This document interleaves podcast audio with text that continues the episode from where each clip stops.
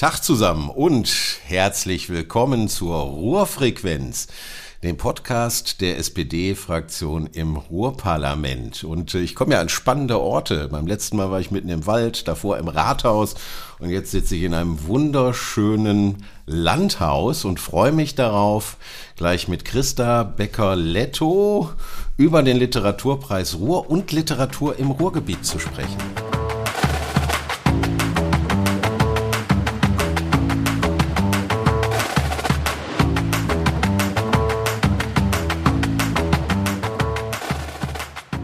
Hallo Christa. Hallo Axel. Erstmal danke für den Kaffee. Es ist sehr gemütlich bei dir. Wir sitzen hier in deiner guten Stube äh, und äh, umringt schon mal von Büchern. Da reden wir gleich drüber. Du bist äh, ja verbunden mit uns ganz eng, bist stellvertretende Fraktionsvorsitzende bei uns, ähm, aber wirst von uns auch auf den Literaturpreis entsandt. So, ich hau einfach mal die erste Frage klar raus. Was, äh, was hat dich dazu gebracht oder was ist äh, deine Verbindung zur Literatur? Also, hallo Axel, ich freue mich total, dass ähm, ich heute auch so einen Podcast mitmachen darf und das Thema Literatur einfach mal so ein bisschen in den Vordergrund gerückt wird. Was mich dazu gebracht hat, ist, ähm, da kommen wir, das ist jetzt am Anfang vielleicht ein bisschen schwierig, aber wir kommen gleich noch drauf. Wir haben ja dieses Buch Nordstadt und das ähm, beim Literaturpreis sozusagen den ersten Preis gewonnen hat. Und ich selber komme auch aus einer Nordstadt, muss man so sagen. Also ich habe ähm, selber irgendwie als Kind in nicht so ganz glücklichen Zusammenhängen gelebt und dann habe ich irgendwann angefangen zu lesen. Ich habe mir also selber Lesen beigebracht mit fünf. Ich weiß gar nicht, wie ich das gemacht habe. Aber ab da habe ich gelesen, immer gelesen. Und wenn es die Werbezettel aus dem Briefkasten mhm. waren, lesen hat mir unheimlich viel gegeben und hat mir auch manche, sag ich mal, nicht so ganz einfachen Situationen kompensiert. Und ja. ich bin dabei geblieben und ja, deshalb ist Lesen für mich was ja ganz, ganz Wichtiges in meinem Leben. Das, das erinnert mich, mag jetzt zurückklingen, aber an meine Mutter, die auch sehr, sehr viel gelesen hat. Die hat immer gesagt, dass Lesen ihr so neue Welten eröffnet weil ihr ging es auch nicht gut. Es war auch, ich komme auch nicht aus reichen Verhältnissen äh, und äh, sie konnte durch, durchs Lesen quasi auch ähm, andere Persönlichkeiten erleben. War das für dich auch so ein bisschen so? Ja, das war für mich auch so. Das sind so so Welten, in denen ich mich reingeträumt habe und wo ich mhm. gedacht habe, ah, wenn das wäre schön, wenn das bei mir auch so wäre. Also irgendwann hat man in, in, mit acht Jahren ähm, Honey und Nanny gelesen. Ja. Das war eine Geschichte von Zwillingen in einem, in einem, ähm, die in einem Internat waren und ich habe gedacht, boah, wie toll. Also und immer wieder ähm, sind so so Sachen entstanden in meinem Leben, wo ich gedacht habe, oh ja, so und ich habe auch äh, viel gelesen über fremde Welten. Ja. zu denen ich nie gekommen bin. Wir sind nie im Urlaub gewesen. Ich habe nicht verreisen können, aber ich habe einfach unheimlich viel darüber einfach gelesen und habe dann äh, ja für mich beschlossen, dass es noch ganz viel anderes gibt und dass ich das sicher irgendwann mal entdecken werde. Also schöne Geschichten und Welten. Ähm, jetzt ist der Literaturpreis Ruhr ja die Geschichte, oder ist das überhaupt so, die Geschichte des Ruhrgebiets? Welche Rolle spielt das Ruhrgebiet bei diesem Preis? Muss man nur als Autor aus dem Ruhrgebiet stammen oder muss die Geschichte mit dem Ruhrgebiet verbunden sein? Also es, es gibt die eine oder die andere Möglichkeit. Also es gibt die Möglichkeit, entweder ich bin als Autor im Ruhrgebiet, äh, bin im Ruhrgebiet geboren und lebe auch im Ruhrgebiet oder ich schreibe übers Ruhrgebiet. Beides sind Voraussetzungen für die Jury zu entscheiden, ähm, dass man tatsächlich auch wirklich nominiert ist. Das ist so die erste Ausgangsvoraussetzung, die erste Hürde. Ja, jetzt sind wir so, so ein bisschen natürlich voll eingestiegen mhm. durch dein, dein Statement. Ja. Ähm, Vielleicht kannst du uns mal zwei Sätze sagen, äh, tatsächlich, was der Literaturpreis äh, Ruhr ist. Äh, wer, wer den äh, ausrichtet, wie sich die Jury zusammensetzt und so ein bisschen formal, worüber ja. wir da überhaupt reden, in welcher Jury du eigentlich bist. Ja, der Ruhr Literaturpreis Ruhr wird vom RVR, vom äh, Regionalverband Ruhr ausges ausgespielt, ist Quatsch, ein komisches Wort, aber ähm, vergeben. Und ähm, es gibt sowohl den Hauptpreis als auch den Förderpreis und auch einen Ehrenpreis. Der Hauptpreis ist da die Jury, in der ich bin. Mhm. Die setzt sich aus fünf Menschen zusammen. Ähm, interessanterweise habe ich am Anfang überlegt, hm, es wird ein bisschen schwierig, weil die anderen vier sind alle beruflich in dem Zusammenhang. Ja. Da gibt es eine Bloggerin, da gibt es eine Professorin, die im Bereich mhm. Literatur unterrichtet, da gibt es einen Buchhändler, ähm, da gibt es eine, ähm, eine Redakteurin vom WDR und ich bin jetzt einfach, und die haben alle beruflich damit zu tun. Ja. Ähm, und ich bin jetzt einfach, ich lese gerne. Ja, so, und, du, und du bist ein Ruhrgebietsmensch. Ja. Also in Essen geboren, ja. Bochum studiert, arbeitest jetzt in Dortmund. Also wenn genau. man, äh, du bringst schon das Ruhrgebiet mit in die Jury. Und, und genau das ist dann der Punkt, wenn es in der Jury mal ein bisschen geknistert hat, nicht wirklich gekracht hat, wir sind schon ziemlich äh, gut im Umgang miteinander, dann ging es darum, um die Frage, es gibt zwei Voraussetzungen. Einmal herausragende, bedeutende Literatur soll geehrt werden oder Literatur aus dem Ruhrgebiet. Und ja, wenn jemand beruflich damit zu tun hat, dann hat er ein anderes Auge auf herausragende Literatur. Ja. Ich weiß gar nicht so ganz genau, wie ich das wirklich, also außer fachlich definieren könnte. Und ich habe das Auge aufs Ruhrgebiet gehabt und habe immer sehr stark darum gerungen, dass es wirklich Bücher, und wir hatten auch Bücher dabei, wo ich gedacht habe, nee, also mit dem Ruhrgebiet haben die nur so gar nichts zu tun. Und es gibt viele Buchpreise, aber es gibt nur einen, Literaturpreis Ruhr. Und der muss dann auch mit dem Ruhrgebiet viel zu tun haben. Was ist denn für dich Ruhrgebietsliteratur? Gibt, gibt's die? Ist es ein Genre? Muss das im Ruhrgebiet spielen, seinen Ausgangspunkt haben? Ähm, wie würdest du das denn für dich persönlich definieren? Nee, ich glaube Genre überhaupt nicht, weil ähm, was ich alles gelesen habe, ist so querbeet, dass es, ich, bei, bei Lyrik bin ich immer raus. Lyrik kann ich nicht. Gedichte sind finde ich persönlich manchmal schön, aber damit könnte ich nie einen Preis vergeben, weil ich damit ähm, das ich glaube anmaßend wäre, sich ein Urteil zu erlauben. Aber sonst ein Genre gibt's gar nicht. Und ich bin auch ja auf dem Weg. Im letzten Literaturpreis habe ich mich sehr eingesetzt für ein Bildband, der aber auch viel Inhalt hatte und nicht nur Fotos. Und dieses Mal für ein Kinderbuch, was auch in die engere Auswahl gekommen ist. Ähm, ja, es muss, ich muss schon, wenn ich lese, merken, ich fühle mich im Ruhrgebiet. Ich habe das Gefühl, dass, oder ich habe das Gefühl, dass Menschen, die darüber schreiben, wissen, wie man sich im Ruhrgebiet fühlt. Mhm. Auch im Sinne von, es gibt ein Buch, in dem ähm, beschrieben worden ist, ähm, dass jemand sozusagen im Ruhrgebiet qualifiziert gebildet worden ist. Bildung war viel eine Aufgabe der auch der Sozialdemokratie für Bildung mhm. im Ruhrgebiet zu sorgen. Und ähm, dann plötzlich sich davon abwendet und ja. mit, damit nichts mehr zu tun haben will mit seinem Elternhaus. Mit, aber man sieht genau, er kommt aus dem Ruhrgebiet, dass er jetzt nicht mehr weiter äh, derjenige sein will, der es versucht zu mhm. verschweigen, ist ja auch eine spannende Variante. Ja, oh, ich kann das so gut, so gut nachvollziehen. Ich finde es so schön, dass du es auch so auf das Emotionale abhebst. Ich glaube, es gibt so ein Ruhrgebietsgefühl. Wir haben beide gerade zum Einstieg, ohne es vorher zu proben, so ein bisschen privat erzählt, dass wir ja auch aus den, naja, viel beschworenen kleinen Verhältnissen äh, kommen. Gibt hier viele Aufsteigergeschichten, gibt hier viele unterschiedliche Menschen, Vielfalt, äh, äh Dinge, die erstmal unvereinbar scheinen, die aber hier trotzdem gut miteinander auskommen, weil wir eine bestimmte Mentalität haben. Ähm, also das kann ich, wirst du das extrem gut verstehen. Und da bist du ja genau richtig in der Jury, wenn, wenn wir dann Fachleute haben, die ganz andere Maßstäbe ansetzen und du so ein bisschen, ich will jetzt nicht sagen, dass die kein Herz haben, sorry, äh, aber natürlich auch so für das Herz stehst und für das Ruhrgebiet, äh, dann finde ich das, finde ich das ganz spannend. Wir sitzen hier an einem Küchentisch, ich muss das einfach mal so sagen, und äh, wir sind, du hast uns eben auch so ein bisschen durch dein, deine schöne Wohnung geführt und gezeigt, wie du lebst und Bücher spielen ja tatsächlich eine riesige Rolle für dich. Und äh, hier ist eine Auswahl an Büchern und ich dachte, meine Güte, da, da würde ich Jahre brauchen, um die zu lesen. Das waren die eingesandten Bücher im Prinzip, die du lesen musstest, äh, um an der Jury teilzunehmen? Ja, wir haben bei der Jury ein Verfahren. Wir haben, glaube ich, ich weiß jetzt nicht ganz genau, aber ich glaube so rund 70 Bücher in der Auswahl gehabt. Wir oh. sind fünf Menschen und wir teilen uns immer auf und machen in einer Jury-Sitzung, überlegen wir, wer übernimmt welche Bücher. Ähm, und wir gucken, dass es möglichst immer zwei sind, damit es zwei Meinungen zu einem Buch gibt. Und wenn wir dann entscheiden, dieses Buch hat, ist es wert, dass es alle lesen, dann äh, schreiben wir uns das gegenseitig und dann lesen es auch alle, weil es dann irgendwann in die Shortlist, in die fünf Besten geht. Ähm, das heißt für mich übersetzt, es waren 28 Bücher, die bei mir gelandet sind und die ich gelesen habe. Jetzt bei den Zuhörern, Sie, ihr könnt ja nicht, nicht schauen, was hier liegt. Das sind nicht 28 Heftchen, sondern das sind schon zum Teil richtig dicke Bücher. Äh, wie lange hast du gebraucht, um das zu lesen? Ich bin beeindruckt, du merkst das. Zeit hätte ich drei Monate gehabt, aber ich habe auch drei Wochen Urlaub mal gemacht äh, und im Urlaub mich nicht mit der Juryarbeit beschäftigt, also so rund zwei Monate.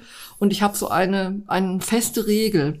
Äh, ich lese die Bücher auch bis zum Ende. Ja. Also ich finde es den Autorinnen und Autoren muss man so viel, sag ich mal, Respekt entgegenbringen, dass man das auch, wenn man am ersten bei der ersten Seite denkt, hm, das ist jetzt nicht so ganz meins, äh, trotzdem sagt, es kann ja in der Mitte noch mal was anderes kommen. Ja, aber jetzt mal unter uns Pastoren das, das finde ich eine hervorragende Herangehensweise. Das würde ich, glaube ich, schon mal grundsätzlich nicht schaffen.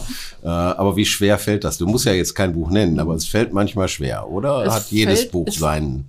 Nein, es fällt, manch, es fällt manchmal schwer und ich sag jetzt mal, ähm, ich, ich zeig mal äh, Axel auf einem Buch, was die anderen nicht sehen, aber ja, wo es dann Das ist mein Vorteil, wenn ich hier sitzen darf. plötzlich so eine ganze Reihe Bücher gibt, die so eher so Fachbücher sind und die so ein bisschen ähm, so für ein bestimmtes, für ein bestimmtes Thema stehen.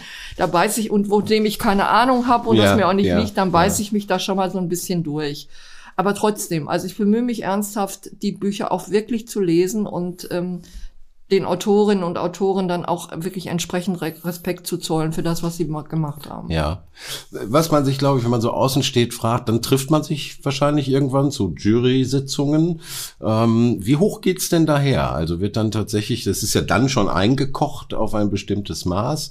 Ähm, dann wird wirklich jedes Buch nochmal vorgestellt und besprochen oder wie laufen nee, solche Jury-Sitzungen? Leider, leider trifft man sich nicht, sondern nur digital. Wir haben, okay, also, also jetzt auch nicht nur wegen der Situation, wegen Corona. Nein, nein, nein, nur wegen Corona. Sich, okay. Nur wegen Corona. Okay. Früher war das äh, in Präsenz. Ja. Ähm, wir haben uns jetzt nur, ähm, die, es kommt aber hinzu, dass äh, die eine oder andere Jurorin auch äh, zum Beispiel in Hamburg lebt, äh, dass das dann nicht so einfach ist und dass man ihr über die, die digitalen Möglichkeiten jetzt auch festgestellt hat, man kann es auch manchmal ein bisschen einfacher haben. Ähm, da geht's eigentlich nicht hoch her, sondern wie gesagt, wir, wir gehen das alles durch und dann fixieren wir uns irgendwann auf unsere Auswahl, die geben wir in eine Excel-Datei und in der Excel-Datei erkennen wir, dass der eine oder andere, die, der eine oder die andere dann auch den, die gleichen Vorlieben hat. Und beim letzten Mal war es etwas komplizierter für mich und dieses Mal war es ganz leicht. Wir waren alle sofort von diesem Buch begeistert und haben dann in der engeren Auswahl verschiedene gehabt, werden vielleicht, wenn es vielleicht hochkommt, werden es so zehn gewesen sein und haben uns dann auf fünf aber relativ gut verständigen können. Ja. Und da ist auch eine hohe Akzeptanz, die, was die Meinung der anderen angeht. Also das von daher war das war das okay. Im letzten Jahr haben wir da etwas mehr drum gerungen, weil ich fand, dass bei dem Buch, was gewonnen hat, nicht so viel Ruhrgebiet, wie ich es mir gewünscht hätte, aber es war letztendlich trotzdem also eine saugute Entscheidung, würde ich mittlerweile sagen. Jetzt bauen wir noch eine Minute Spannung auf, bevor wir den Titel des Buches nennen. Ja. Für die, die ihn noch nicht wissen, letzte Woche ist ja der Preis verliehen worden äh, und in Richtung aber schon mal auf das Buch. Mhm. Äh, wir sind ja äh, die SPD-Fraktion. Wie politisch geht's denn in dieser Auswahl zu? Was, was spielt denn Politik für eine Rolle? Oder ist das dann nicht so wichtig?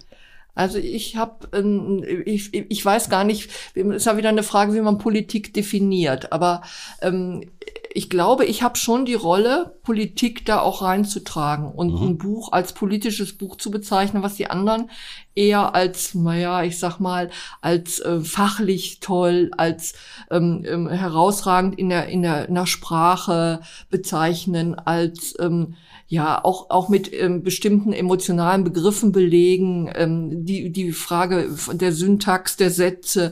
So, das ist jetzt nicht so meins. Ich ich habe schon das Gefühl, dass ich auch ein bisschen diejenige bin, die sagt, hm, das ist ein sehr sehr politisches Buch. Allerdings muss man sagen, dass viel viel Ruhrgebietsliteratur die sozialen Komponenten nach vorne bringt, die ja äh, die Frage von Migration, die Frage von Identitätsfindung ähm, und von daher sehr politisch sind. Ja. Von äh, per se. Also ja. von daher, das ist im Ruhrgebiet spielt das in der Ruhrgebietsliteratur eine riesengroße Rolle. Okay, jetzt wollen wir die Spannung aber nicht zu lange aufrechterhalten. Hier liegt's gerade neben mir. Gewinner ist, sag du's, du warst in der Jury. Annika Bösing mit Nordstadt. Nordstadt. Da fällt den Ruhrgebietsmenschen direkt Dortmund ein. Worum geht's denn in dem Buch? Also erstmal muss ich sagen, ich arbeite in Dortmund und habe jetzt auch gerade viel von äh, Leuten, die das im Nachhinein gehört haben, gesagt, da ist da die Dortmunder Nordstadt mit gemeint. Nein, ist sie nicht ich sage ja, mein Lieblingssatz ist, jede Ruhrgebietsstadt hat eine Nordstadt. Und damit ist auch nicht der Norden nur jeder Stadt gemeint. Habe heute von Axel gelernt, das ist nicht in jeder Stadt so. In, das kann auch im Süden sein. Ähm, aber, aber es, ich, ich habe die Metapher, verstehe ich. Ja, aber. aber. es ist das Nord- und Südgefälle, was es in jeder Kommune im Ruhrgebiet gibt. Und mhm dass Menschen da leben, und das ist sehr, sehr politisch, auch in diesem Buch, die sich abgehängt fühlen, die eine Geschichte mitbringen, die nicht so schön ist und die ihnen das Leben, das Leben sozusagen auch schwer macht. Und ähm, zunächst mal ähm, ist, ist in diesem Buch auch diese Situation beschrieben. Also von zwei, Nene, Boris sind die beiden Protagonisten. Beide haben schon ein Schicksal. Nene hat ist in einer, in einer Familie groß geworden, in der es auch Schläge gegeben hat, mhm. hat eine Missbrauchsgeschichte. Äh, Boris ist, ähm, hatte Kinderlähmung. Ganz vorne in dem Buch, Axel, wenn du da die vordere Seite mal aufmachst, kam ja. erstmal eine Warnung. Oh, ich guck gerade mal, mal ich guck gerade mal, wo sie ja. ist, die uns erstmal ein ähm, bisschen also alle, als die wir dieses Buch gelesen haben, irritiert hat. Nämlich ja. in, in, diesem Buch finden Sie Beschreibung körperlicher, physischer und sexualisierter Gewalt. Ähm, mhm. da dieser Inhalt belastend und äh, retraumatisierend sein könnte, achten Sie bitte beim Lesen auf sich. Okay. Und das fand ich ähm, ja. erstmal ungewöhnlichen Hinweis. Ja. Und ich sag mal, ganz so schlimm ist es dann nicht gekommen, weil dieses Buch auch ganz viel anderes hergibt, nämlich wie diese beiden Protagonisten mit ihrer Situation und mit ihrer Geschichte sich sozusagen gegenseitig Stein für Stein das abbauen, was sie an Problematik mitbringen und sich gegenseitig mit viel Liebe und, und Zuneigung und Wertschätzung da sozusagen an den Haaren herausziehen aus dieser, dieser Situation. Und das ist großartig. Also ein Buch von großer Solidarität. Ich glaube, das ist so ein Begriff, den ich sehr mag, der äh, vielleicht auch nicht mehr so so modern ist, äh, mhm. äh, aber der finde ich unterschätzt wird, ja. ja. Vor allen Dingen ist es ein Buch von von sehr großem, das ist ein Begriff, den ich sehr mag, großen Respekt. Ja. Da kommen auch andere ähm, Protagonisten. Also da gibt es in der Badeanstalt eine alte Frau, die da wirklich jeden Tag hingeht und irgendwann verstirbt und Nenes Wunsch ist, kann ich diese Badehaube haben? Also von so, also ne, so die sehr respektvoll, obwohl die Sprache ist manchmal zotig, die ist dermaßen Ruhrgebiet, die ist auch manchmal brutal. Hast du nicht irgendwo geschrieben, die ist zottelig? Zotig. Zotig, zotig. Ja, okay. also ich meine, ich, ich mache das jetzt mal, also weil die Autorin das auch am Mikrofon gemacht hat, die hat gesagt, darf man hier von Titten und Ficken reden? Ähm, ja, und dann standen alle und guckten. Aber das ist das Buch. Das ist die klare Sprache, die es auch im Ruhrgebiet gibt. Ja. Und ähm, ja. ja, ich vermute mal, ähm, es wird jetzt auch der eine oder andere komisch gucken, wenn er das jetzt hört, diesen Beitrag. Aber ich finde find wirklich, ähm, dass, dass das einfach dazugehört hat und die das so so präsent. Die ist übrigens aus Bochum, also nicht aus Dortmund. Das ist ähm, ne, also ja. so ist ihr Debüt. Das ist noch mal spannend. Nein, das wusste ich das nicht. Ist 100, das ist sind toll. 123 Seiten, ja. kein Satz zu viel, kurz ja. und knapp, immer zum Nachdenken. Und es ist ihr erster Roman und ähm, immerhin muss man dazu sagen, der Ruhrgebietspreis ist mit 15.000 Euro dotiert. Ich wollte gerade sagen, der ist gar nicht schlecht dotiert. Das, ja. das, ist schon ordentlich im Gefüge der Preise. Aber mal abgesehen vom Geld, äh, ich gehe mal davon aus, dass sie sich sehr gefreut hat. Aber was, was hat der Preis denn so für einen Stellenwert?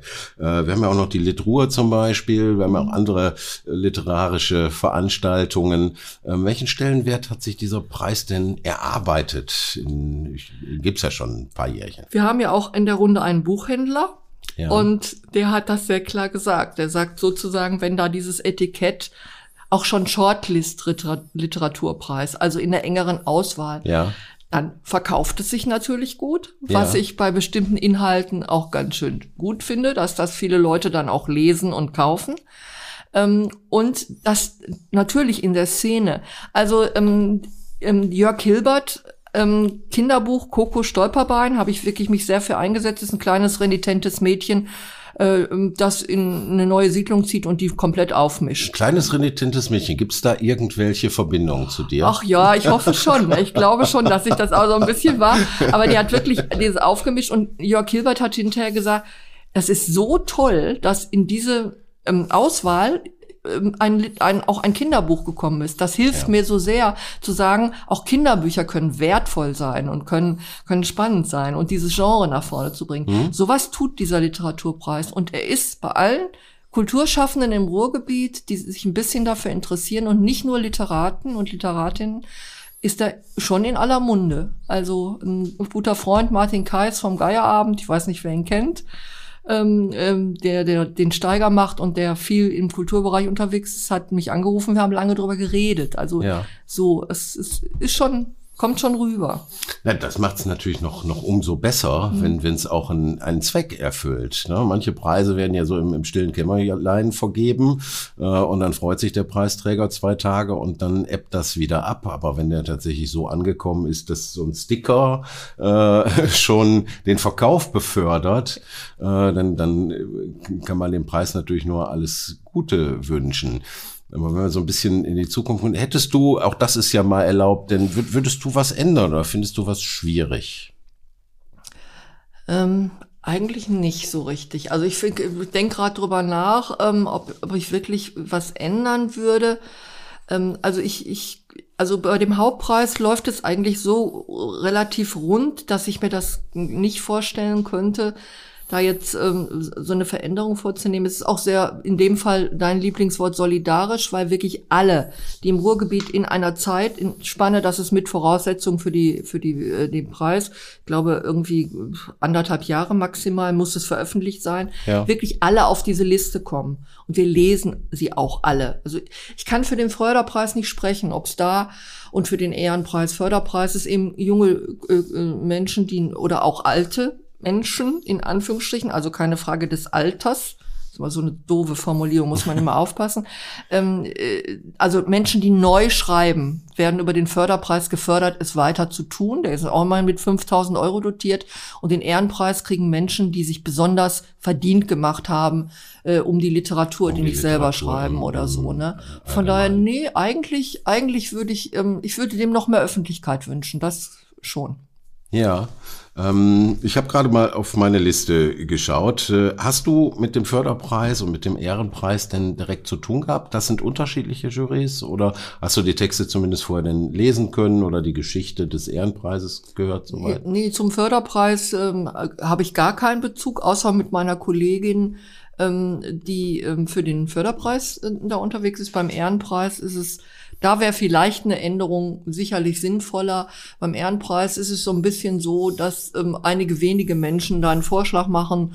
Und wir haben beim dieses Mal auch ein bisschen Konflikt gehabt, ähm, den dann auch irgendwie sozusagen zu unterstützen, weil wir nicht viel darüber gewusst haben im Vorfeld. Okay. Und da okay. mehr Öffentlichkeit ja. innerhalb mindestens ähm, des, des Ausschusses, der dafür zuständig ist, herzustellen und dann wirklich zu gucken, dass man dann wirklich eine Entscheidung herbeiführen kann, indem man sich damit beschäftigen konnte im Vorfeld. Ja. Wer, wer sind denn die Ehrenpreisträgerinnen? Das, ja. das, den Vorgang habe ich ja auch mitgekriegt. Mhm. Da ist ja jetzt äh, Besserung gelobt worden. Mhm. Insofern schauen wir, dass das nächstes Jahr vielleicht ein bisschen, bisschen anders funktioniert.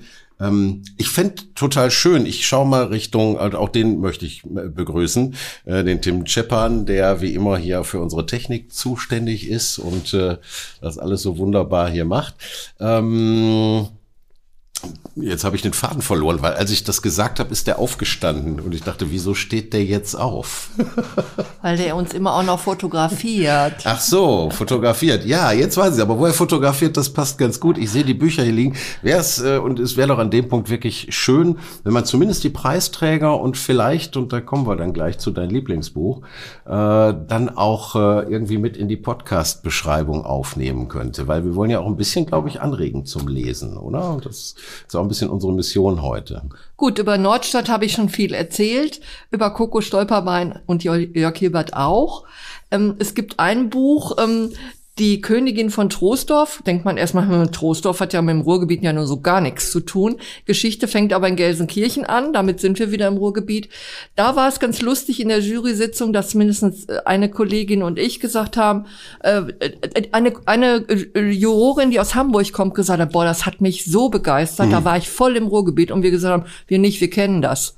Das ist so. Im Ruhrgebiet ist das so. Von daher. Und äh, auch nochmal für alle, die nicht schauen können, eins der schönsten Cover, Buchcover, ja. die ich äh, mir überhaupt vorstellen kann. Das ist, äh, das ist meine Oma. Das sagt aber, glaube ich, genau, jeder. Genau so. Das ist meine Oma und der Junge geht entweder gerade frisch zur Schule, zur Kommunion mhm. äh, oder zur Firmung. Ja, äh. und das ist Andreas Fischer, um das dann auch nochmal zu sagen. Ja. Dann gab es, äh, Hilmar Klute ist gar nicht mehr so unbekannt oder ist gar nicht unbekannt in der Literaturwelt. Der war war leider krank. Die, ähm, äh, Frank Gosen hat ihn gelesen. also es ist bei, bei dem Preis immer so, dass ein, Kap ein kurzes Kapitel auch vorgelesen wird, ja. bevor der Preis dann der Preis die Preisträgerin bekannt gegeben wird.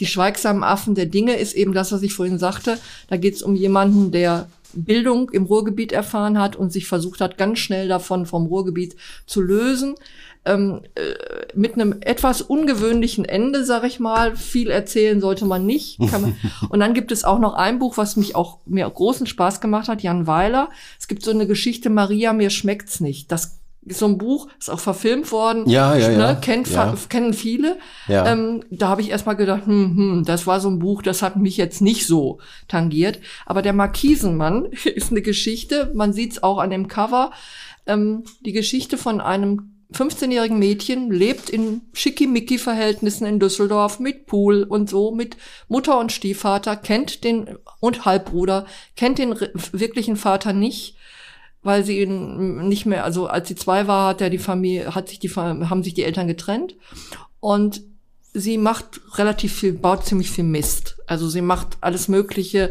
was das schwierig macht, sie in der Familie zu halten. Und dann kommen die Ferien und dann muss sie zu ihrem Vater, den sie nicht kennt. Ihr Vater verkauft Markisen. Mhm. Und zwar orange-braune Markisen aus dem DDR, aus den DDR-Beständen. Und er verkauft sie, indem er durchs Ruhrgebiet tingelt und jeden versucht, Markisen zu kaufen. Und sie kommt in eine Lagerhalle und hat da ein Zimmer im hintersten Winkel in, Duisburg, im tiefsten Industriegebiet.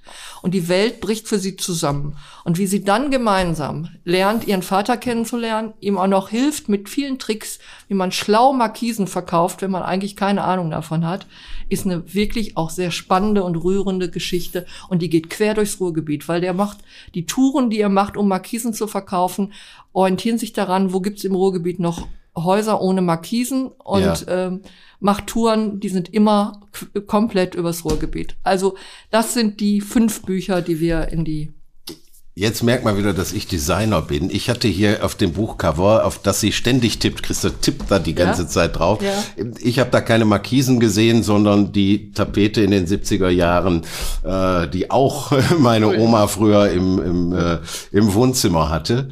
Ähm, ja, sehr, sehr schöne. Da, da hört man doch jetzt schon, das sind doch Ruhrgebietsgeschichten. Ja. Das ist doch alles, was du jetzt erzählt hast, hat ja äh, mit unserer Ruhrgebietsemotionen hier zu tun. Ähm, und vielleicht muss man mal daran arbeiten, die ein bisschen klarer herauszuarbeiten, was das wirklich ist. Aber ich glaube, wir als Ruhrgebietler wissen, was gemeint ist. Äh, und ich finde eure Auswahl da tatsächlich sehr gelungen. Jetzt hast du einen fast ungewöhnlichen Wunsch geäußert am Anfang. Äh, ich musste da ein bisschen schmunzeln. Weil wir haben ja eine Rubrik, äh, dass wir zum Schluss auch immer nach dem Lieblingssong fragen. Da kommen wir gleich zu. Das kommt danach. Und du hast gesagt, passend zur Sendung heute, was ich total schön finde, würdest du gerne ein Lieblingsbuch, das Lieblingsbuch äh, empfehlen und das darum gebeten. Du hast gesagt, ich möchte zumindest auf äh, vorlesen, was auf dem Cover steht. Also hinten, hinten die Kurzbeschreibung. Und ähm, da würde ich dich jetzt mal bitten. Ich bin selber sehr gespannt. Ja, also dieses Buch gibt es schon etwas länger. Es ist von Frank Gosen. Frank Gosen schreibt immer humorvoll, aber immer mit Tiefgang und immer übers Ruhrgebiet. Oh, ich weiß gar nicht, vielleicht schreibt er auch noch was anderes, aber ich bin. Und ähm, dieses Buch, ähm, ihr werdet gleich sehen, warum ich sage, es gibt es schon länger, weil das lese ich jetzt gleich vor, ähm, hat mich einfach so begeistert, dass einer der ersten Bücher, ähm, wo ich gesagt habe, boah, das ist ja so Ruhrgebiet. Just an dem Wochenende, als die Sperrung der A40 im Ruhrgebiet zum kulturellen Ereignis wird, muss Stefan zurück nach Bochum, um das Haus seiner Eltern zu verkaufen. Zwei Tage soll der Heimaturlaub maximal dauern. Doch zwischen Schrebergarten und Selterbude trifft er auf alle, mit denen er aufgewachsen ist. Oma, Luise und Tante Enne, kleinkriminelle Kumpels, Berufsjugendliche, Provinzsirenen und Charlie. Mit keiner Frau verbindet Stefan so viel und wegen keiner Frau ist er so viele Jahre einem Ort ferngeblieben. Ein hinreißender Roadtrip durch den Pott von heute, ein urkomischer Roman voller Wehmut und Tiefgang.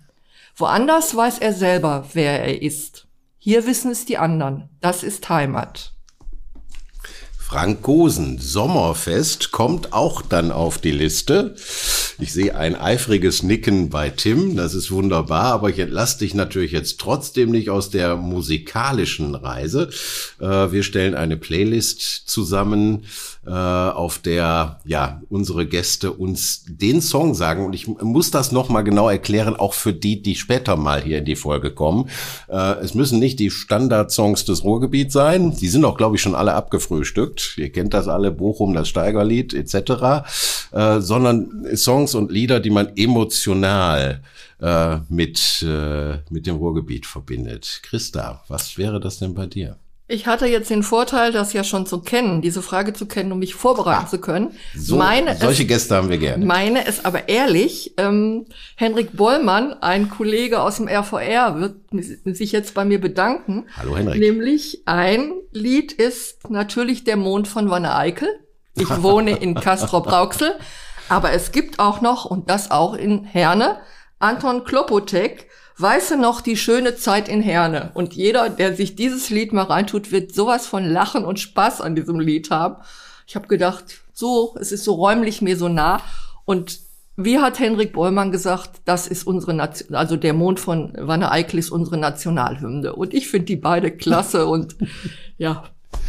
Unsere Liste wird immer schöner und bunter und ich freue mich da sehr drüber. Und äh, ich glaube auch unsere unser Sendemix wird immer schöner und bunter und heute durch dich wirklich ganz charmant bereichert um das große Thema Literatur. Das hat mir sehr, sehr großen Spaß gemacht, äh, über dein Herzensthema mit dir zu sprechen.